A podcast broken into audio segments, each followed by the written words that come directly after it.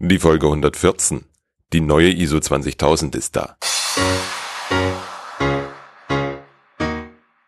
Willkommen zum IT Management Podcast. Mein Name ist Robert Sieber und das ist der Podcast für den Service Nerd in dir. Hallo und herzlich willkommen. Habe ich dir hier im Podcast schon mal von servicemanagement.tools erzählt? Um ehrlich zu sein, ich kann mich nicht mehr daran erinnern. Damit du auf jeden Fall davon gehört hast, wenn du es brauchen wirst, erzähle ich dir heute darüber. Du hörst schon, ich bin mir ziemlich sicher, dass du servicemanagement.tools auf jeden Fall mal brauchen wirst. Bei der neuen Plattform dreht sich alles um Tools für dein Service Management. Wir wollen dir die Auswahl eines neuen Tools so einfach wie möglich machen. Wir sehen immer wieder, wie viel Aufwand und auch Geld Unternehmen in die Auswahl eines Tools für ihr Service Management, egal ob IT oder Enterprise Service Management stecken. Und glaube mir, das muss nicht sein, das geht in Zeiten der Digitalisierung auch anders. Genau das war der Ausgangspunkt für Michael Tissen und mich, servicemanagement.tools zu starten.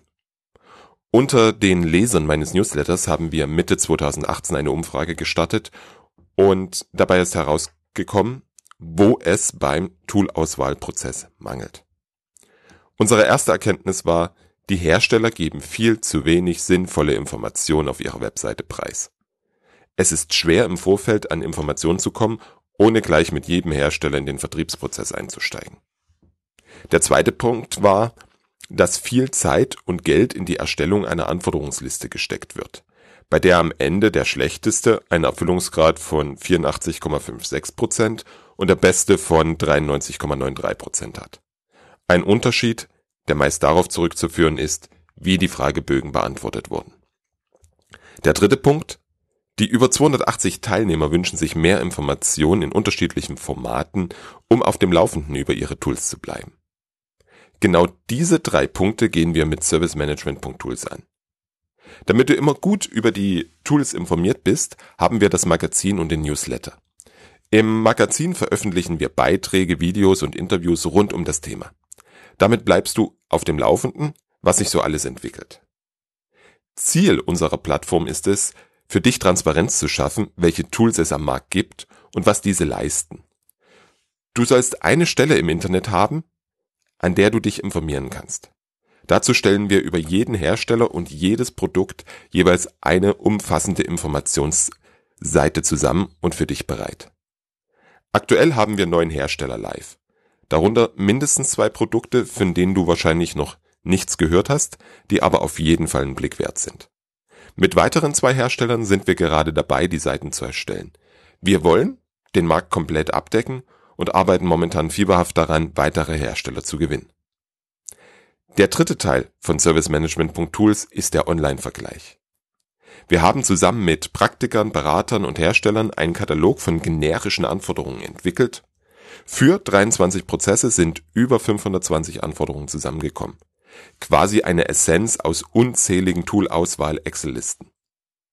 Die findest du alle online. Du kannst dir aussuchen, für welche Prozesse du ein Tool suchst und dann entscheidest du für jeden einzelnen Prozess, wie wichtig dir die einzelnen Anforderungen sind und du bekommst sofort online die Auswertung. Also nicht mehr Excel-Liste aufstellen, verschicken und warten, sondern Anforderungen bewerten und sofort das Ergebnis. Diese Auswertung kannst du mit Hilfe verschiedener Funktionen filtern und analysieren und dir so ein wirklich differenziertes Bild vom Ergebnis machen. Mit dem Vergleich sparst du ganz viel Zeit. Du kommst wesentlich schneller zu einer Liste von zwei bis vier Herstellern, mit denen du konkret ins Gespräch kommen möchtest. Und ganz ehrlich, mit den Tool-Demos und den dazugehörigen Gesprächen beginnt aus meiner Sicht der eigentlich wichtige Teil einer Toolauswahl. Das alles findest du unter www.servicemanagement.tools. Schau bitte mal vorbei und trag dich in den Newsletter ein, dann erfährst du, sobald neue Tools auf der Plattform verfügbar sind und du kannst natürlich den Vergleich und die Informationen zu den neuen verfügbaren Herstellern und Tools heute schon nutzen. Wenn du für einen Hersteller arbeitest oder Partner eines Herstellers bist, den wir noch nicht auf der Plattform haben, dann tu mir bitte einen Gefallen geh bitte gleich am Dienstag zur Marketing- oder Vertriebsleitung des Herstellers, zeig denen die Webseite, sag ihnen, warum man dort sein muss als Hersteller und gib ihm bitte meine E-Mail-Adresse robert at different-thinking.de. Das wäre echt super. Das hilft uns, die Seite so schnell wie möglich auszubauen und dir noch mehr Informationen zur Verfügung zu stellen. Dafür danke ich dir schon jetzt. Das Projekt wird von Michael Tissen und mir betrieben. Und genau mit diesem Michael Tissen spreche ich heute. Denn genau wie Cobit gab es letztes Jahr ein Update der ISO 20000. Der ISO-Norm für Service Management.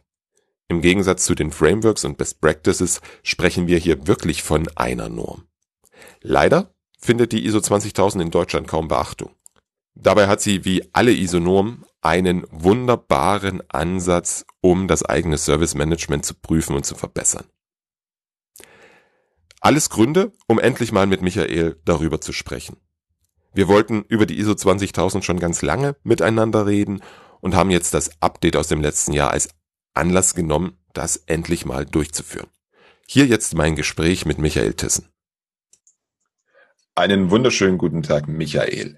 Ich freue mich, dass wir heute über die ISO 20000 sprechen dürfen. Stellst du dich unseren Hörern bitte selbst kurz vor?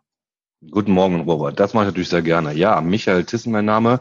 Bin jetzt seit über 20 Jahren im Service Management ähm, Geschäft oder in der Themenwelt unterwegs, ähm, angefangen klassisch im Support-Bereich, wo wir festgestellt haben, wir brauchen so ein bisschen Prozesse und ähm, ja, dann fängt man erstmal an, so sich selber Gedanken zu machen und äh, findet irgendwann dann in den Netzwerken so ein paar Informationen und dann habe ich tatsächlich ITIL 1.0 kennengelernt, habe da auch schon mal so die Prüfungen gemacht und komme aus dieser Historie, natürlich ITIL 2, ITIL 3, jetzt gerade an ITIL 4 dran und ähm, habe mich dann sehr stark mit diesem ganzen Thema Service, Service Management beschäftigt und habe dann auch irgendwann das Thema ISO 20000 ähm, kennengelernt. Und die hat mir richtig gut gefallen, die Norm. Ähm, ja, und da habe ich natürlich mich intensiv beschäftigt und habe inzwischen Zeit zwei Unternehmen nachweislich begleitet, dass sie erfolgreich die ISO 20000 geschafft haben. Ja, und das ist so mein Thema, also alles, was ähm, Mehrwert für eine Organisation bringt, Service Provider richtig äh, aufstellen. Das ist so mein Thema. Jetzt hast du das eine Stichwort schon angesprochen. So, wir haben ja so ein klein bisschen Hype um ITIL 4, der ja schon ein paar Monate andauert. Mhm. Hm, und dabei ist, glaube ich, unter den Laster gekommen, dass es auch ein Update der ISO 20000 gab. Allerdings mhm. schon im letzten Jahr 2018. Hm, genau. Bevor wir dazu kommen, was ist denn die ISO 20000 überhaupt? Weil ich glaube, ganz viele haben es zwar schon mal gehört, aber können damit nicht wirklich was anfangen. Ja, also die ISO 20000 äh, ist eine internationale Norm, deswegen das ISO davor, ähm, wie sich Unternehmen nachweislich nach einer Norm ausrichten können. Also die, man kann sich zertifizieren. Der Unterschied zu ITIL, ITIL ist ja eine Personenzertifizierung, also ich kann ja da meine einzelnen Lehrgänge machen von der Foundation bis äh, zum höchsten Level. Das ist auf der Personenebene. Aber als Unternehmen habe ich ja gar keine Chance gehabt, mich irgendwie nach ITIL auszurichten. Und ähm, von Beginn an war das ITSMF UK sehr stark in dieses Thema involviert und haben halt diese ISO 20000 auf dem Markt gebracht. 2.5, wenn ich mich nicht ganz irre, war die erste Version. Ähm, dann 2011 gab es äh, ein größeres Update. So, und in der Zwischenzeit reden wir auch wieder von einer neueren Version, die Version 3. Und die hat sich auch sehr, sehr stark geändert vom Aufbau her, ähm, weil das ist im Endeffekt jetzt auch schon an ITIL 4 äh, ausgerichtet. Also die arbeiten sehr eng zusammen und ähm, ja, das ist eigentlich dieser Unterschied. ISO ist eine Norm, die ganz klare Vorgaben gibt, die zu erfüllen sind als Service Provider, damit man nach außen nachweisen kann, dass man zertifiziert ist und ein Service Management System erfolgreich eingeführt hat. Mhm. Wie ist die ISO selber aufgebaut? Also es gibt verschiedene Kapitel. Ähm, was ganz klar jetzt rausgekommen ist, ähm, das ganze Thema Kunde. Ähm, die unterscheiden Kunde jetzt inzwischen Zeit in intern und externe Kunden, äh, was ja auch richtig ist, weil viele Organisationen heutzutage natürlich nicht nur externe Kunden haben, sondern ganz viele interne Kunden haben und das muss halt nachgewiesen werden. Und der, der vom Aufbau her gibt also verschiedene Kapitel gibt es insgesamt. Das muss man ganz kurz nochmal prüfen. Ich glaube, zehn Stück gibt es insgesamt. Ähm, genau, zehn Kapitel. Und ähm, meistens ist es mal so, dass die ersten zwei, drei Kapitel erstmal nur Einführungen sind. Es wird der Scope beschrieben. Da können wir gleich auch nochmal auf das Scoping eingehen. Ähm, dann werden halt ganze Thema äh, Begrifflichkeit, Definitionen beschrieben. Und dann geht es eigentlich schon richtig in die Norm rein, also ab, ab, ab Kapitel 4, weil da werden die ähm, Inhalte beschrieben, äh, die zu erfüllen sind. Ja, und man muss sich vorstellen, eine Norm, ähm, da sind teilweise nur ein, zwei Sätze genannt. Und äh, als Beispiel jetzt hier Understanding the Organization and its Context. Da sind zwei, drei Sätze ähm, geschrieben und die muss man in irgendeiner Art und Weise äh, erfüllen. So, und es ist ja so, dass äh, die Norm erstmal nur eine Vorgabe macht und dann gibt es sogenannte äh, RCBs, Registered Certification Bodies. Das sind die Organisationen, die in der Lage sind, solche Unternehmen, die sich zertifizieren lassen wollen, ähm, zu prüfen, ob die das ordentlich gemacht haben oder wie die es richtig umgesetzt haben. Ne? Und da geht man halt ins Detail rein, schaut sich das an ähm, und sagt, okay, ja, dieser Kontext, also du hast dich mit deiner Organisation beschäftigt, du hast dich auch mit den Kunden beschäftigt, du verfolgst eine Strategie, ja, du hast eine eigene Strategie, du verstehst die Unternehmensstrategie der Kunden und dementsprechend willst du dich ausrichten. Und schon erfüllt man bestimmte Punkte. Das Schöne an dieser Norm ist, dass die einen ganzheitlichen oder einen holistischen Ansatz ja betrachtet in der Zwischenzeit. Ähm, sehr stark, also das ganze Thema Management. Und das ist das, was in Eitel ja nicht ganz so stark geprägt wird, nämlich das interne Management, dass die wirklich dahinter stehen und sagen, ja, wir wollen das. Und das wird auch, auch wirklich überprüft. Also in der Norm wird es auch niedergeschrieben, dass das Management dahinter steht, Leadership. Ja, also wirklich Commitment zeigt, wir wollen das, ähm, wir sind interessiert daran und das sind genau die Themen, die die Norm gegenüber Eitel halt stärker ausprägt. Jetzt hast du ganz viele Dinge genannt, über die ich gerne mit dir sprechen möchte. Hm, ein Satz, der war etwas unsauber, aber ich glaube, er trifft es sehr gut. Du hast gesagt, man muss die Anforderungen in irgendeiner Art und Weise erfüllen. Ja. Das heißt, wenn ich das jetzt mir vorstelle, dann gibt es keine Checkliste, ich habe das getan, ich habe das getan, ich habe das getan, jetzt habe ich das erfüllt, sondern ich darf mir eigene Gedanken machen. Mhm. Ähm, ich bin der Meinung, eine Norm ist interpretationsfähig. Ähm, ich nehme jetzt mal ein Beispiel. Wir hatten bei einer Kundensituation gehabt, ähm, also in der Norm steht drin, dass im Incident Management alle Inzidenz erfasst werden müssen. So, Jetzt sage ich aber zu dem Kunden beziehungsweise auch zu dem Auditor, alle Inzidenz sind ja nicht nur die, die ein Kunde oder ein Anwender meldet über ein Serviceportal, über E-Mail, über Telefon, sondern auch die, die aus Systemen gemeldet werden. Ja, also kommen wir ins klassische Eventmanagement jetzt rein. Ähm, alle, das ist diese Definition alle, ähm, da muss man jetzt sehr vorsichtig sein. Und ähm, da ist immer, wo ich sage, okay, das Ziel ist erstmal, dass man sich mit diesem Thema beschäftigt und ähm, dem Kunden ganz klar macht, äh, beziehungsweise auch dem Auditor, wir sind an dem Thema dran, wir haben das verstanden, wo überall Inzidenz entstehen können, aber wir müssen halt, äh, wir übertreiben es halt jetzt nicht. Ja, und das ist genau, was ich mal meine mit dieser Interpretationsfähigkeit oder so weit wie möglich das zu erfüllen. Mhm. Ich würde ich würde an der Stelle sogar noch einen Schritt weiter gehen. Ich glaube, hm, dass es durchaus möglich ist, dass wir an Anforderungen vorbeikommen und sagen, nee, die treffen nicht auf uns zu. Die können wir, ja. wollen wir aus folgenden Gründen nicht erfüllen. Korrekt? Ja, Genau. Also es gibt äh, die Möglichkeit, das, das, SOA, das sogenannte SOA, das Statement of Applicability, das habe ich ja richtig ausgesprochen habe, ähm, also diese äh, Erklärung. Und da kann man quasi im Endeffekt schreiben, ja, diese Sachen sind zum Beispiel für mich nicht relevant. Ja, also das will ich einfach nicht machen, kann ich nicht machen. So, und dann kann der Auditor nachher mit denen nochmal diskutieren. Vielleicht hat er eine andere Perspektive drauf, aber sagt im Endeffekt, okay, ist für mich in Ordnung, äh, ihr könnt es einfach nicht erfüllen, aus gesetzlichen Gründen oder, oder, oder. Ja, also diese Möglichkeit hat man, bestimmte Sachen rauszunehmen. Ja, das ist dieses sogenannte SOA-Dokument, was man erstellen muss. Mhm. Und dann hast du es vorhin auch schon angesprochen, das Scoping. Das ist, glaube ich, ein ganz wichtiger Punkt. Erzähl uns mal bitte. Ja, dazu. ja. Also, ähm, man kann einen Scope äh, definieren. Es ist ja so, die Norm selber vollständig muss erfüllt werden, damit man ISO 20000 zertifiziert wird. Jetzt ist es natürlich so, dass in einem Service-Management-System ähm, eine sehr hohe Komplexität besteht. Nehmen wir jetzt mal das Beispiel Service-Katalog. Und ich habe jetzt die Möglichkeit, als Organisation zu sagen, ähm, ich definiere meinen Scope auf einen Kunden, auf einen Service an einem Standort. Das heißt, ich muss nicht alle meine Services, alle meine Kunden und alle meine Standorte in diese Zertifizierung reinnehmen. Ich kann diesen Scope eingrenzen. Ja, und das hilft Unternehmen, zum Beispiel, ähm, klasse, wir hatten jetzt zuletzt noch ein längeres Gespräch mit einem Kunden gehabt, die wollten dieses Thema angehen, sagten, ja, aber es ist alles zu viel. Und dann sage ich, ja, aber ist ja, die brauchten das aufgrund einer Kundensituation. Ja, ähm, und sagten, okay, ist das reich, wenn sie nur für diesen Kunden und nur diesen einen Service zertifizieren lassen. Ja, trotzdem muss man alle Vorgaben der Norm natürlich erfüllen, ja, das Service Management System dafür ausrichten, aber ich kann es eingrenzen für einen Kunden, für einen Standort oder zwei Kunden, vier Standorte, drei Services, wie ich möchte. Aber das ist mein Scope, den ich definieren kann. Das ist das Schöne daran, dass man erstmal sagt, okay, wir fangen Schritt für Schritt damit an. Mhm.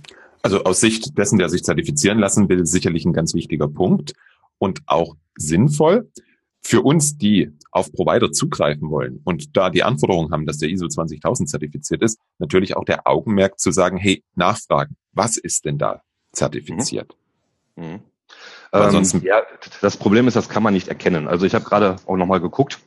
Also es gibt ja insgesamt, ähm, also bei der APMG, inzwischen Zeit muss man auch sagen, die APMG ist inzwischen Zeit ähm, ja die Mutter der ISO 20000 Normen, also die haben die Verantwortung für übernommen.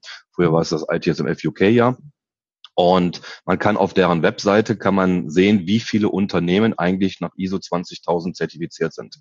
Wir reden jetzt im Moment insgesamt von 863 Unternehmen, die sich weltweit nach dieser Norm haben zertifizieren lassen. So. Das Spannende ist, zwei Stück in Deutschland nur. Früher waren wir in Deutschland über, ich nicht ganz irre, wir waren schon fast an die 50 Unternehmen. Ja, eine 50 Unternehmen, die sich haben zertifizieren lassen mit dieser Norm. Inzwischen sind es nur noch zwei. Und ähm, man kann, also wenn man auf dieses ähm, Unternehmen klickt, dann sieht man schon ähm, den, den Scope. Ja, ähm, trotzdem ist dieser Scope immer noch ein bisschen schwammig. Ja? Also hier als Beispiel gerade was rausgesucht, da schreiben die auch in accordance with the Service Katalog. Ja, also ne, was im Service Katalog ist, das ist zertifiziert. So, wenn im Servicekatalog ein Service drin steht, das erkennst du von außen nicht. Also das ist halt immer noch so der Nachteil. Man muss auch so sagen, diese ISO 20000 Norm hat es nie geschafft, äh, gerade in Deutschland, äh, einen Mehrwert zu bringen. Das ist in meinen Augen total falsch, aber die meisten Unternehmen machen eine Zertifizierung, eine ISO-Zertifizierung ja nur aus Marketinggründen. Ja, also ich freue mich jedes Mal im Keks, wenn ich so LKWs sehe und dann steht hinten auf dem LKW drauf, dieses Unternehmen ist ISO 9001 zertifiziert. Den, das kennen wir ja alle, ISO 9001, ja, alle, wenn die darüber über diese Norm nachdenken, ja, also ISO 9001 ist ja ein Qualitätsmanagementsystem, dann weiß man genau, dass diese Unternehmen den Auditor genau dahin gelenkt haben, wo die zwei Ordner sind, die perfekt äh, äh ausgeschrieben sind, da sind alles, äh, der ganze Inhalt ist drin, es ist alles sauber dokumentiert, aber alles andere läuft nicht. Ne? Das ist so diese Redewendung über die ISO 9001. Die ISO 20000 zeigt ja was ganz anderes. Ich als Dienstleister in meiner Organisation habe mich nach Service Management ausgerichtet und kann es nachweislich leben. Ne, das ist der Sinn und Zweck der ISO 20000. Ähm, in Deutschland wird das überhaupt nicht gefordert. Also bei Ausschreibungen so ab und zu hört man das mal, ne, dass eine ISO 20000 Zertifizierung von Vorteil wäre, ne, aber nicht äh, notwendig ist. Deswegen sind die Dienstleister in Deutschland gar nicht daran interessiert, diese Norm zu erfüllen, weil wo ist der Mehrwert? nach außen hin. Und das ist genau dieser Fehler, den ich immer wieder sage, dass Unternehmen nach außen sagen, okay, ja, ich brauche die ja gar nicht machen, ähm, ich habe ja keinen Mehrwert, also ich kriege dadurch keine neuen Kunden. In meinen Augen ist es aber falsch, weil die Norm halt einen sehr, sehr wesentlichen Faktor betrachtet, nämlich das Managementsystem. Ja, und das Managementsystem, das Management muss involviert sein, Leadership und Commitment habe ich ja gerade schon mal ange, äh, angesprochen. Das sind genau der Mehrwert, von dieser Norm, damit ich mich richtig aufstelle, ein richtiges Managementsystem aufbaue. Mache ich nur eitel, ja, dann gehe ich jetzt auf Prozesse oder Praktiken, versuche einen Service Value Stream aufzusetzen, ja, versuche da ein bisschen Mehrwert zu bringen, aber das Management ist gar nicht so richtig involviert oder auch nachweislich äh, integriert in dieses Managementsystem. Ja. Dann lass uns jetzt bitte nochmal an dem Punkt dranbleiben. Welche Vorteile habe ich als Unternehmen, wenn ich mich mit dem Thema ISO 20000 beschäftige? Gute Frage. Also, in meinen Augen, ein sehr, sehr guter Vorteil ist, dass alle, die ein Interesse daran haben, ähm, in diesem Managementsystem in, involviert sind. Also, Entschuldigung, der Klassiker ist eine, ähm, eine Stakeholder-Analyse. Ich mache mir erstmal Gedanken, welche Stakeholder habe ich denn überhaupt und wer hat überhaupt ein Interesse daran. Ich beschäftige mich ja erstmal wirklich mit den Leuten, die sagen, okay, wem könnte ich einen Mehrwert liefern, indem ich meine, mein Service-Management-System aufbaue. Mhm. Ähm, das ist so der, der Punkt. Also ich mache mir im Anfang ganz andere Gedanken, ähm, wen ich in irgendeiner Art und Weise ähm, ja Services zur Verfügung stellen möchte. Der Klassiker ist immer wieder meine Erfahrung, wenn ich mich mit dem Eitel-Thema nur beschäftige, dass Unternehmen sagen, okay, das sind unsere Services und die bieten wir an. Und was wir angeboten haben, das muss auch genommen werden. Aber vielleicht gibt es ja auch ganz andere Stakeholder, die ein ganz anderes Interesse dran haben. Und diese Sichtweise, die hole ich mir aus der Norm raus. Mhm. Mhm.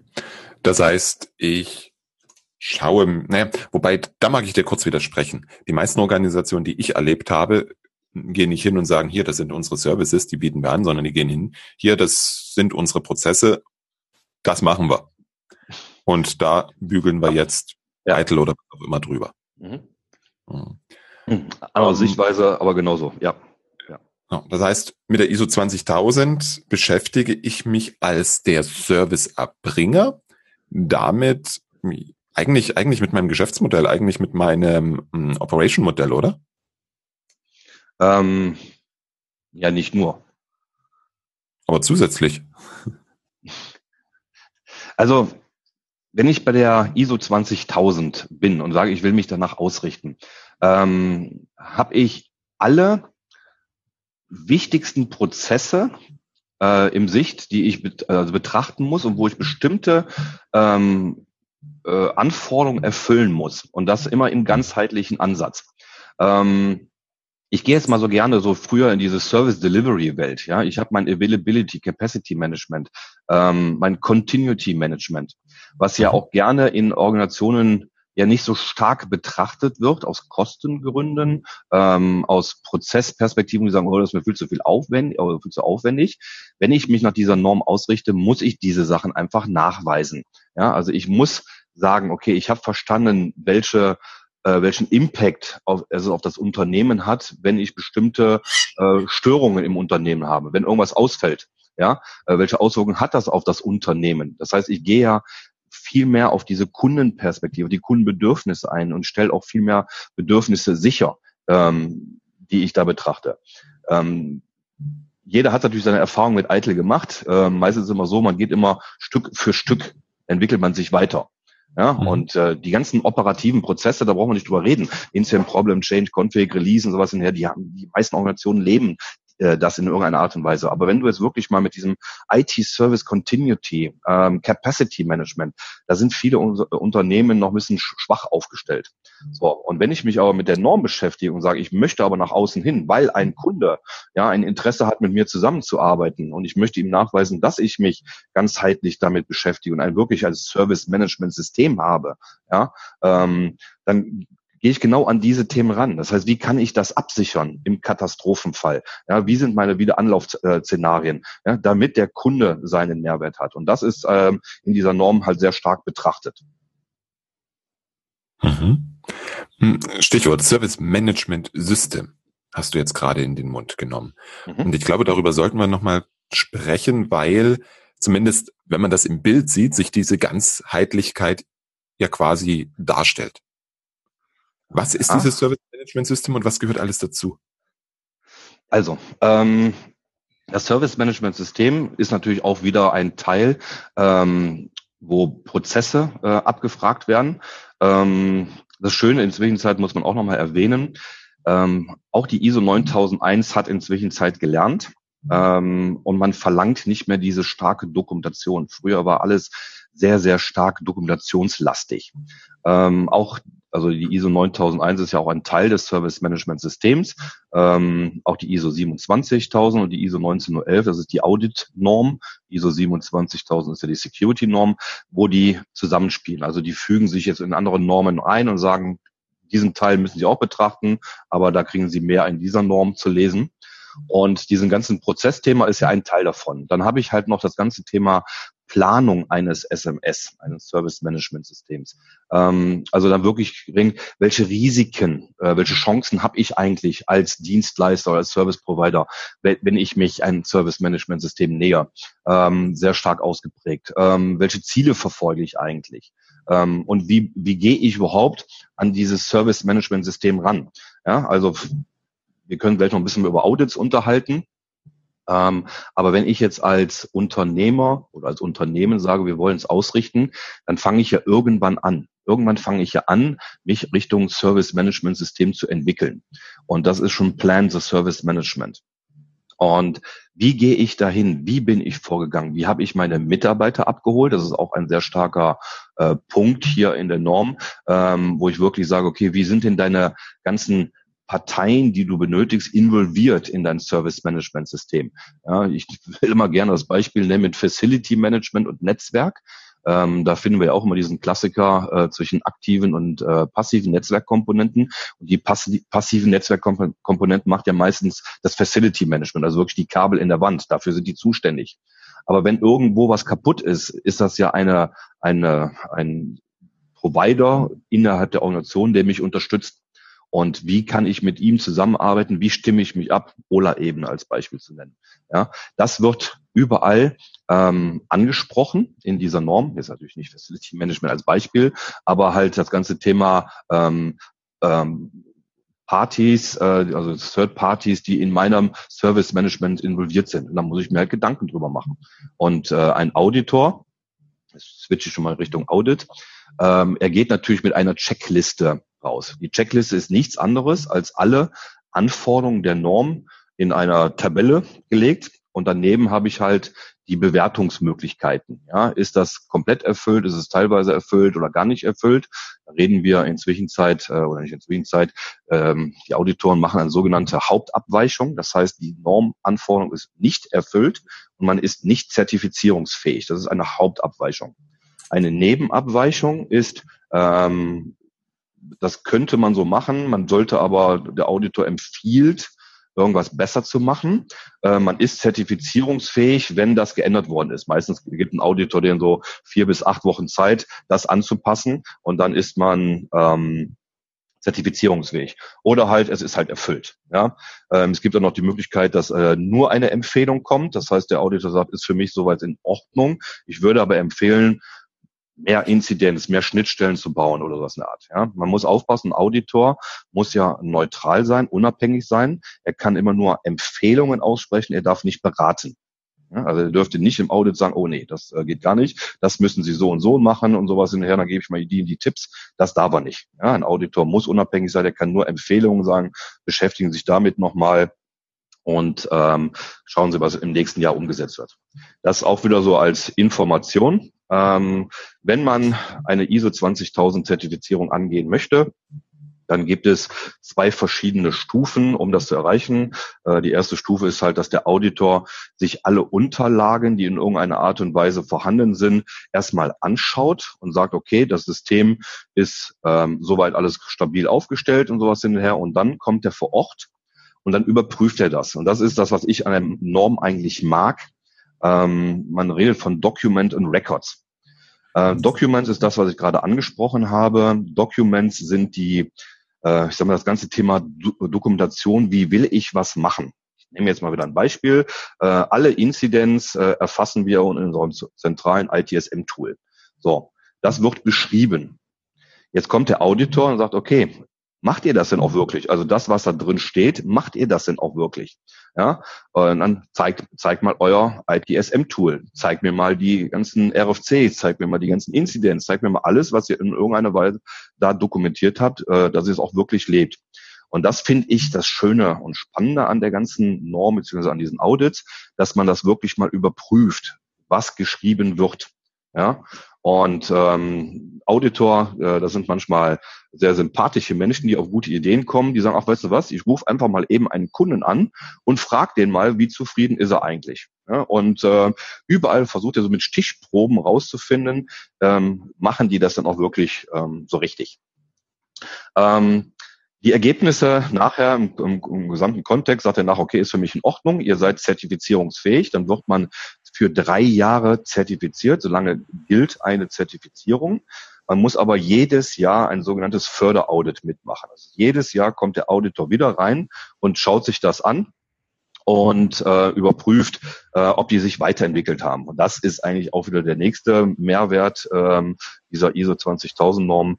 Ähm, das ganze Thema Continual Service Improvement, natürlich ja auch sehr stark ähm, äh, ausgeprägt. Es gibt ein eigenes Kapitel dafür. Äh, man muss sich einfach weiterentwickeln. So und jetzt hatte ich ja eben schon gesagt, dass ähm, ein Auditor eine Empfehlung aussprechen kann. Das ist meistens so, dass ein Auditor nach einem Jahr, wenn er dann wiederkommt in diesem Förderaudit, sich das anschaut und sagt, okay, da war ja mal eine Empfehlung. Wie seid ihr damit umgegangen? Habt ihr euch damit beschäftigt? Habt ihr euch damit weiterentwickelt? Ja, und das ist eigentlich das Spannende daran, dass diese Organisationen äh, immer wieder Schritt für Schritt sich weiterentwickeln. Ja, die intrinsische Motivation wird halt auch durch den Auditor so ein bisschen äh, gefördert, was meistens ja vielleicht auch ähm, irgendwo mal liegen bleiben kann, dass man sagt, okay, ja, das Thema Servicekatalog wollten wir auch noch mal ein bisschen schöner machen. Ja, das machen wir nächstes Jahr erstmal. Das reicht da jetzt erstmal. Ja, und da bin ich eigentlich immer so ein bisschen gezwungen, wenn ein Auditor kommt, dass ich halt immer regelmäßig da reingucke ja, und einfach weiterentwickeln. Das ist daher der Punkt. Ja. Wenn ich mir das jetzt so alles anhöre, dann könnte ich jetzt relativ einfach auf die Aussage kommen, das klingt nach ziemlich viel Aufwand. Erzähl mal, was steckt denn an Aufwand wirklich dahinter?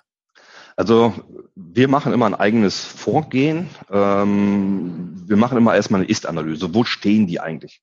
Ähm, es ist so, dass heutzutage Unternehmen schon sehr, sehr viel haben die haben schon sehr, sehr viel. Die haben sich schon überall Gedanken gemacht, die haben schon überall äh, Prozesse, die haben bestimmte Definitionen, haben die schon gemacht, die haben viele Dokumente. Das sichtet man erst einmal und sagt, okay, äh, wo stehen wir eigentlich? Und dann kann man quasi eine Gap, Entschuldigung, eine Gap-Analyse äh, festlegen und sagen, okay, da, da muss noch das und das gemacht werden. Und dann macht man quasi einen Plan, um dahin zu kommen. Das ist natürlich jetzt von jedem Unternehmen, äh, Unternehmen unterschiedlich ähm, vom Aufwand her es ist immer so, dass die Norm ähm, sagt, du musst alle Punkte in irgendeiner Art und Weise erfüllen. Also nicht in irgendeiner Art und Weise, du musst die erfüllen, aber die kann ich ja unterschiedliche Ausprägungen haben. Nehmen wir jetzt mal als Beispiel Servicekatalog. Ja, ich habe mich mit Services beschäftigt. Ich habe jetzt zwei, drei Services definiert und habe jetzt im Moment einen, ein Word-Dokument, ähm, wo meine Services drin beschrieben sind. So, dann habe ich ja schon das Thema Servicekatalog in Anführungszeichen, habe ich doch schon mal. Ja, aber jetzt sagt das Unternehmen, nee, nee, nee, wir wollen alle Services haben. Und ich möchte das nicht in einem Word-Dokument haben, sondern ich möchte das in einer ITSM-Lösung haben. Die Leute sollen sofort über ein Portal bestellen können. Das heißt, ich habe ja unterschiedliche Aufwände dahinter, je nachdem, wo ich gerade stehe. Generell ähm, sind natürlich bestimmte andere Themen ähm, die immer gerne vergessen wird. Ich sage mal Management Commitment, ja, nachweislich. Ähm, ich habe einen sogenannten Management Review. Das ist äh, ein eigenes Kapitel in der Norm. Ähm, das muss ich erfüllen. Und zwar ist es so, dass man sich wirklich mit dem Management äh, sich zusammensetzt. Also irgendeiner ist ja der IT-Leiter oder noch höher ähm, im Unternehmen, der dafür verantwortlich ist. Und mit dem muss man einen sogenannten Management Review durchführen. Da sind bestimmte Vorgaben einzuhalten und darüber muss man reden. Ja, sowas erstmal zu etablieren, also die Governance-Strukturen zu etablieren, das kann dauern. Ja, das kommt immer darauf an, wie motiviert ist das Unternehmen und sagt, ja, wir wollen das machen. Dann kann man das in einem halben Jahr schaffen. Man kann auch sagen, doch, ja, ne, ist wichtig, wollen wir machen, wir verfolgen das, wir machen das jetzt mal einen zwei, drei Jahresplan. Ist genauso. Der Aufwand ähm, kommt halt immer vom oder ist vom Unternehmen immer selber abhängig, ja, vom aktuellen Stand. Ähm, die Frage meine ich jetzt ernst. Wie weise ich Management-Commitment nach? Ich glaube, das ist eine der größten Hürden, die wir mit allen ISOs und mit allen haben, oder? Ja. Ähm, das ist das, was ich gerade gesagt habe, Document und Records. Also ich kann es ganz einfach nachweisen, indem ich eine E-Mail ähm, äh, dem Auditor vorlege. Guck mal hier, hier hat unser unser Management eine E-Mail an die Organisation geschickt und sagt so Leute, ne, Hände hoch, ne, wir feiern jetzt hier mal eine Runde ISO 20000 und alle freut euch bitte. Ja und äh, das ist ja Management Commitment. Ich habe den Nachweis, dass das Management dahinter steht. So, das ist Document. Ach, die E-Mail ist doch die E-Mail ist doch ziemlich geduldig und die ist schnell geschrieben. Genau. Genau. So. Und deswegen ist, das gesagt ja Document Record. Jetzt kommt der Auditor hin und der unterhält sich einfach mal mit den Leuten und fragt, wie war das denn bei der Entwicklung? Wie waren Sie denn da involviert? Haben Sie da irgendwie Kick-Off-Gespräche beteiligt oder sowas in der? Oder sind Sie nur äh, informiert worden? Ja, also man kann durch gezielte Fragen natürlich rausfinden, wie steht das Management dahinter. Ja, ähm, die Norm, das muss auch wieder, das habe ich gerade eben noch nicht erwähnt, die Norm sagt auch, man kann einen ähm, äh, jetzt Representative, also einen Vertreter, einen Ansprechpartner nennen, der sich darum kümmert, also der klassische Service Manager. Ja, der soll äh, die Verantwortung übernehmen und das Management delegiert quasi die Verantwortung an ihn. So. Ähm, trotzdem ist das Management weiterhin in der Pflicht. So, auch wenn ich das jetzt delegiere und sage, ja, ich habe da den Herrn Meier, der ist jetzt mein Service Manager und der soll sich darum kümmern und das ist mein Hauptansprechbar von der ähm, äh, von der Norm. Ja, kann ich alles machen, ist alles schön und gut. Trotzdem will der Auditor mit dem Management wissen, warum habt ihr den ernannt? Äh, wie habt ihr den ernannt? Wie unterstützt ihr den? Wie sieht es mit Budget aus? Hat der Budgetverantwortung? Ähm, wird der jedes Mal involviert, wenn ihr äh, Lenkungskreise macht und, und, und. Ja, das heißt, ich werde immer durch dieser Record-Gedanken immer wieder der Auditor überprüft das wirklich. Ja, und es kann eine Empfehlung kommen, ja, das hatten wir in einer Kundensituation auch gehabt, dass das Management mehr zu involvieren sei. Ja, und das finde ich halt spannend. Also du kriegst von externen äh, Organisationen, kriegst du äh, schriftlich, hier das Management muss sich mehr involvieren. Hast du wieder ein Jahr Zeit bis zum nächsten Förderaudit nachzuweisen, was du gemacht hast, um das zu machen. Ja, und das ist das Schöne, Schritt für Schritt entwickelt sich das ähm, System. Ja, also auch das Management versteht ja, es ist ja keine blöde Aufgabe, die mein Tagesgeschäft stört, sondern es ist ein Mehrwert. Je besser ich mich qualitativ in meinem Service-Management-System aufstelle und alle Themen, alle Anforderungen, die die Norm äh, beschreibt, äh, erfülle, umso einfacher wird es ja, umso strukturierter wird es ja auch. Ja? Und umso Mehrwert oder mehr Mehrwert bringe ich ja für die Kunden nachher. Und das ist halt immer wieder, wo ich sage, das ist so mein Lieblingsthema. Deswegen bin ich ein absoluter Freund von der ISO 20000. Ja. Mhm. Bedeutet allerdings aus meiner Sicht jetzt auch, ich brauche einen ziemlich starken Projektleiter für so etwas. Beziehungsweise es ist ja kein Projekt, es ist ja ein Managementsystem, also ein, mhm. ein fortlaufendes. Ich brauche eine starke Persönlichkeit da, oder? Ja, also ähm, diejenigen, die das machen sollten, die sollten A schon Erfahrung haben, die sollten auch ein, Standing im Unternehmen haben ähm, und die sollten diese, diesen Treiber Instinkt mitbringen. Also Leute zu motivieren, Leute zu treiben. Ähm, gerade, ich sag mal, wir müssen was dokumentieren. Ja, es macht ja auch Sinn, in der IT bestimmte Sachen zu, äh, zu dokumentieren. Ähm, mhm. Man kann es nicht nur im Knowledge Management machen, ja, also da kann man nicht nur die wichtigsten Sachen dokumentieren, die einen Mehrwert bringen, sondern Betriebshandbuch oder oder oder. Ja, ähm, so, und man, man kennt das ja, man hat Projektphasen, man hat viel zu tun, ja, das Projekt äh, äh, nähert sich dem Ende und oh, wir müssen noch so viel dokumentieren, ja, das schieben wir erstmal. Ja, der Klassiker. Und da wir den Leuten wieder klar machen, ja, also die Service Manager, die die äh, Rolle übernehmen, ähm, sagen wirklich, okay, warum? Also was ist der Vorteil, wenn wir es dokumentieren?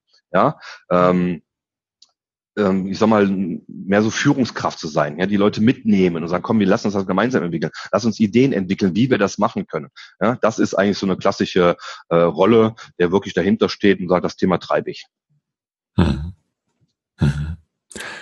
Bedeutet aus meiner Sicht auch, dass auf die Dauer die externe Unterstützung eigentlich nur der Wissenstransfer sein kann.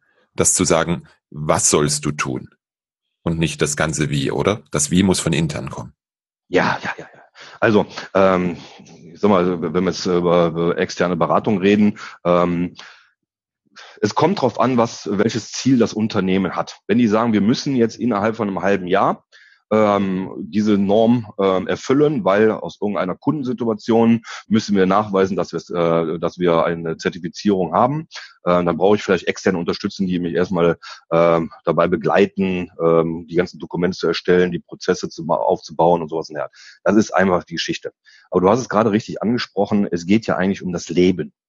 Und das ist das, was ein Auditor immer wieder überprüft. Lebt ihr das denn?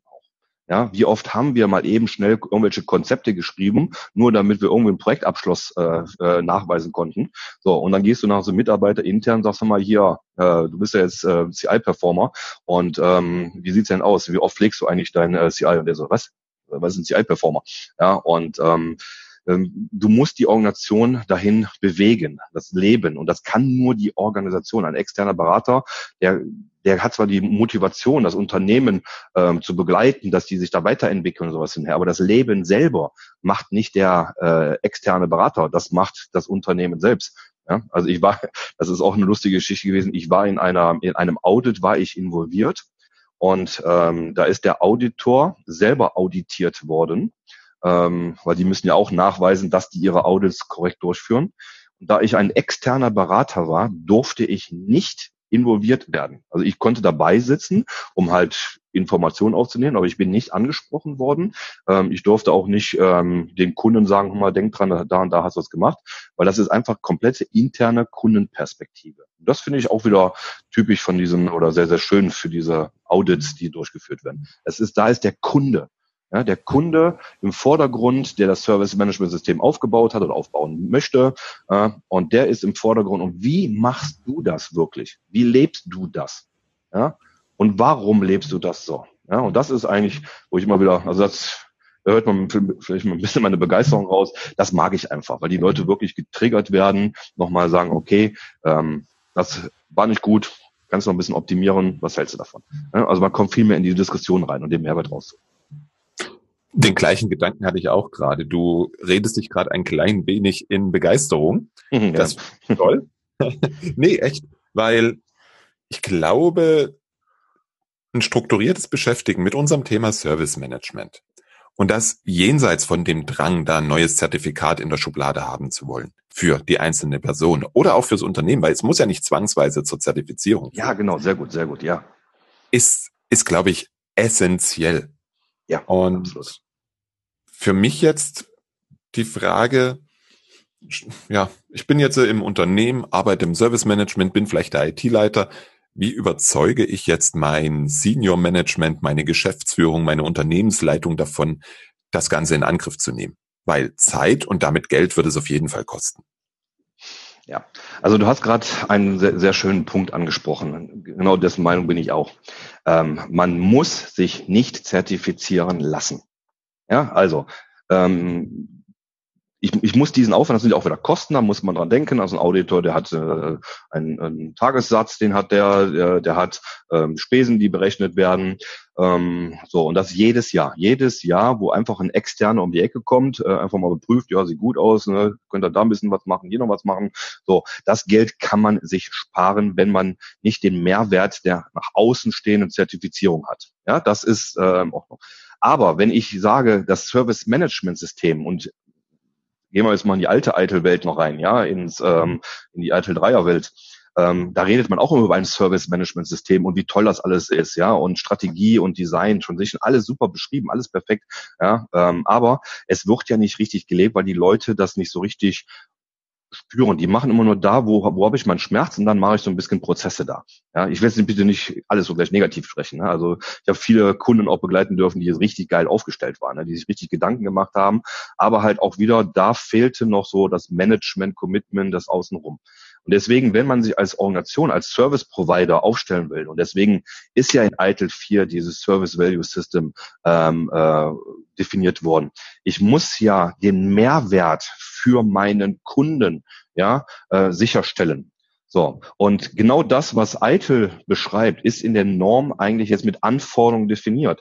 Das ist ein ganzheitlicher Ansatz. Und entweder mache ich es ganz oder gar nicht. Das ist meine persönliche Meinung. Ja, und rumeiteln, das sollten wir alle vereiteln. Ne? Das war ein kleiner Kaulau, du darfst jetzt lachen. Und ähm, wir müssen. Der ähm, war böse. Ja, der, der war flach, ja, komm, ich weiß. Ja, ja, ja. Und ähm, aber das ist genau, wo ich meinen Kunden immer sage, ich sage, wenn ihr das macht, warum richtet ihr euch nicht nach der Norm aus? Weil da steht alles drin, wie ihr euch als ein Service Provider richtig vollständig aufstellen könnt. Ich muss mich nicht zertifizieren lassen, das muss ich nicht, aber ich kann genau diese Sachen, das ist mein Ziel. Und das ist das, was ein, wo du, gehen wir wieder auf deine Frage zurück, wie kann ich das intern verkaufen? Wenn ich Eitel äh, versuche zu verkaufen, komme ich eigentlich mit den gleichen Argumenten, als wenn ich die ISO 20000. Nur ich habe da ein ganz klares Ziel, wo ich sage, das ist das, wo wir uns nachher, wenn wir Situation haben sollten, äh, auch relativ schnell zertifizieren lassen können. Aber wir haben ein Qualitätsmanagementsystem gleich mit aufgebaut. Ja? wir sind unabhängig. Wir sind komplett äh, aufgestellt. Ja, wir haben alle Anforderungen erfüllt und das sollte unser Ziel sein, weil es ein ganzheitlicher Ansatz ist.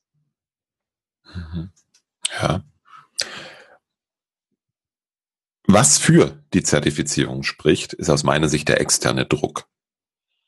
Wir wissen alle, dass wenn Begeisterung im Spiel ist, wir sehr gut starten, wir hohe Ziele haben und dann kommt die Wirklichkeit. Dann kommt das Daily Business, 20 neue Kunden, was auch immer. Also mhm. die externe Zertifizierung bringt natürlich einen Druck, ja. der, wie du vorhin so geschildert hast, ja durchaus heilsam ist. Ja, absolut. Genau. Und glaub mir eins, wenn dieser Druck weg ist, dann bricht es auch zusammen. Also selber erlebt, bei einer Kundensituation ein unglaubliches Service-Management-System aufgebaut, alle Prozesse waren etabliert, Managementsystem war etabliert, Auditsystem war etabliert, das ist unglaublich ein Riesenaufwand gemacht. Ähm, Leute waren total motiviert, ähm, standen dahinter, also war ein unglaubliches System, was wir aufgebaut haben, hat totalen Spaß gemacht bei diesem Kunden. Man merkte auch die Mehrwerte, die sich entwickelten, ja, äh, wirklich nachweislich auch die Mehrwerte äh, messbar den Kunden äh, oder auch dem Management vorlegen konnten. Alles war super. Und dann irgendwann gesagt, ach, eigentlich brauchen wir das ja gar nicht. Ja, dann lassen wir das sein. Wir, wir machen die Zertifizierung nicht nicht mehr. Aber das System bleibt bestehen. Ja, ja. Das System mhm. bleibt bestehen. So. Ich glaube, keine drei, vier Jahre später, ähm, vertaucht, verschoben, hin und her. Ja, Motivation weg, ist der Klassiker. Ja, immer wieder der Klassiker. Ja. Definitiv. ja, und deswegen sage ich mal, du musst da ein Management haben, die den Mehrwert verstehen. Ja, die einfach den Mehrwert verstehen, wenn ich das Thema treibe. Ja, und deswegen ist für mich Service Management einfach ein Hauptagendapunkt von einem CEO. Ja, neben allen anderen Strategien, Architekturen, was die alles vorhaben, ja, ist alles gut, aber ein Managementsystem nach Services äh, orientiert muss einfach auf die Agenda mit drauf und das bitte ganzheitlich. Mhm. Tja. Wenn du jetzt den ein oder anderen da draußen begeistert hast, was sind die ersten Schritte, um mit der ISO 20000 zu starten? Was sind die ersten Schritte? Ähm, ich habe gerade noch mal kurz nachgeguckt. Also ähm, früher gab es mal eine Checkliste von diesen ähm, Audit-Organisationen, von diesen Registered Certification Bodies. Ähm, also ich habe inzwischen eine selber gemacht, äh, eine Checkliste, ähm, man sollte im Endeffekt erstmal sagen, okay, wo stehen wir überhaupt? Ne? Also ist-Analyse. Nehmen wir jetzt mal unser schönes CSI-Modell, ähm, was äh, beschrieben wird, was auch in ITIL 4 auch weiterlebt, finde ich sehr gut. Ähm, was ist die Vision? Ja, wir wollen ISO 20000 äh, Management-System erreichen. So, und dann die nächste Punkt, wo stehen wir jetzt? Das heißt, ich mache erstmal eine Baseline, ich mache ein Assessment und stehe jetzt erstmal da, wo ich bin. So, und dann weiß ich das. Und dann muss ich im Endeffekt sagen, okay, wie komme ich jetzt dahin? Nach welchen Schritten? Ja, was muss ich machen?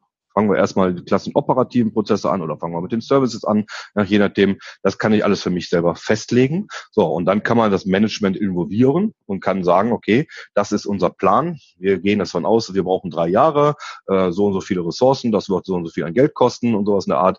Ähm, dann könnte man in diese Richtung gehen. Mhm. Aber klassisch erstmal, wo stehe ich eigentlich und wo will ich eigentlich hin? Ja, ganz klassisch. Und dann glaube ich, ist es für diesen, hm, für diese Bestandsaufnahme und durchgehen, wie erfüllen wir heute welche Anforderungen der ISO 20000? Mhm, mhm. Sicherlich nicht schlecht, sich da für die erste Zeit externe Unterstützung zu holen und dann vielleicht auch hinten raus zu schauen, ja. wie kann ich das Ganze ja am, umsetzen. Weil wir ja. wissen beide, mit externer Unterstützung kann es schneller gehen. Wir dürfen nur den einen Fehler nicht machen, dass wir den externen alles machen lassen. Das ist richtig. Also ähm, also wir selber als die Greenstocks, ähm, wir, wir machen das unheimlich gerne. Wir machen sehr stark Assessments, also auch nach der CMMI-Methode, wo wir den Reifegrad beim Kunden überprüfen. Die kriegen also von uns einen ähm, sehr ausführlichen Bericht, wo die eigentlich stehen und mit Empfehlungen, was zu tun ist, um eine Zertifizierung zu erreichen. Ähm, und das ist eigentlich in einem Festpreispaket drin, was äh, in meinen Augen äh, sehr günstig ist, ich will, will ich sagen, günstig ist, ähm, weil das ist erstmal der Start. Und so, und dann muss das Unternehmen für sich selber überlegen, wollen wir das machen, wie wollen wir das machen und sowas und her. Und das ist ja, ähm, du kennst die Green Stocks ja, wir sind ja nicht die Berater, die fünf Tage die Woche beim Kunden sitzen und irgendwas machen, sondern äh, wir coachen, wir begleiten die Kunden nur. Ne? Das heißt, wenn ihr sagt, okay, wir wollen die ISO 20000 machen, dann sage ich, ja, dann brauche ich vielleicht 20 Tage. 20 Tage an Aufwand, externen Aufwand, weil ich immer nur punktuell coache. Ja, dieses typische Hausaufgabenprinzip. Ja, wir schauen uns das an und sagen, okay, ich würde das mal so und so entwickeln und dann entwickeln die das, dann kommen wir irgendwann nochmal rein und schauen uns das an und sehen dann, okay, sehr gut, hat er toll gemacht oder hier könnte man was schleifen, hier könnte man was optimieren. Ja, und da brauche ich nicht einen Riesenaufwand. Ja, deswegen, da bin ich. Äh. Da gehen wir einen anderen Ansatz ran. Ja, das ist mhm. auch, weil es ist eine, das Unternehmen selber. Deswegen die, die intrinsische Motivation, die muss gefördert werden. Ohne die wird das nichts. Jetzt ja, nur, absolut. nur mal kurz zu lernen, um das mal auf die Personenzertifizierung zu übertragen, um dann ein Schein zu machen. Ich, das ist verschwendetes Geld, das ist verschwendete Zeit. Ja. Wie bei jeder ISO egal ob das jetzt hier die 20.000 ist oder ob wir über die 27001 reden oder ob wir über die 9.000 reden oder im Umweltbereich, egal wo. Mhm, mhm. Die Intention dahinter ist das Unternehmen immer besser zu machen. Exakt, exakt. Jetzt hast du die Green Sox schon angesprochen. Michael, wo finden wir dich im Internet? Ähm, also, Webseite ganz normal www.greensocks.de, also übersetzt grüne Socken, ja, also das ist unser Corporate Identity, wir ziehen uns grüne Socken an. Ja, wir haben auch wirklich grüne Socken und die Kunden fragen auch jedes Mal, tragen sie grüne Socken und ich muss auch jedes Mal das Hosenbein heben, ja, um nachzuweisen, dass ich auch grüne Socken lebe. Also unser äh, grüne Sockensystem ist stabil und äh, die Kunden äh, fördern das auch immer, dass wir die auch anziehen. Also greensocks.de in den sozialen Medien findet man uns auch. Ja, da sind wir vertreten. Da möcht, das möchte ich gerne noch ein klein wenig erweitern, weil du hast etwas ganz Wichtiges aus meiner Sicht vergessen. Du hast die ganzen 20 Jahre Erfahrung in einem Buch zusammengefasst. Oh, ich gucke jetzt gerade rein. Es sind 319 Seiten mit dem Stichwortverzeichnis 320. Ja. Und das Ganze finden wir natürlich bei Amazon. Erzählst du uns vielleicht noch kurz was zum Buch? Oh, ja gut, vielen Dank. Ähm, also, äh, ich habe letztes Jahr im August den Service Guide oder der Service Guide rausgebracht. Und ähm, das Buch habe ich so geschrieben, dass es für jeden Provider, für jeden Mitarbeiter in einer Organisation gedacht ist. Ähm, ich muss erstmal, also ich habe ich hab wirklich eine eigene Perspektive auf das Thema Service. Ich stelle immer wieder fest, dass wir hier in Deutschland ähm, sehr starke Service-Lücken haben. Ja, das äh, kommt darauf an, wenn ich dann äh, eine Telefonnummer habe, von einer Hotline ruft an, dann geht schon mal erstmal keiner dran und wenn einer dran geht, dann kann er mir nicht helfen und und und. Das sind so die Klassiker. Ja, es gibt ganz viele andere Service-Beispiele noch. Und ich habe mich diesem Thema Service eigentlich, ähm, ist eine Leidenschaft von mir, also du sagst ja schon diese 20 Jahre Erfahrung.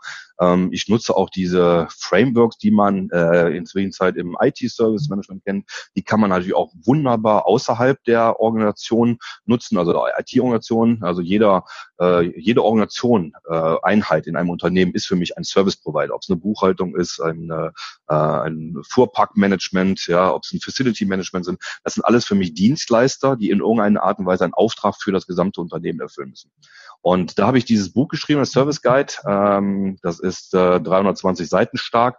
Ich weiß noch, wo der, also ich hatte den Vertrag mit dem Verlag auf 230 Seiten geeinigt und habe ich denen gesagt, was ist denn, wenn ich mehr schreiben sollte? Lachten sie alle, haha, schreiben sie erstmal 230 Seiten. Ja, ich habe nachher 400 Seiten geschrieben und musste kürzen.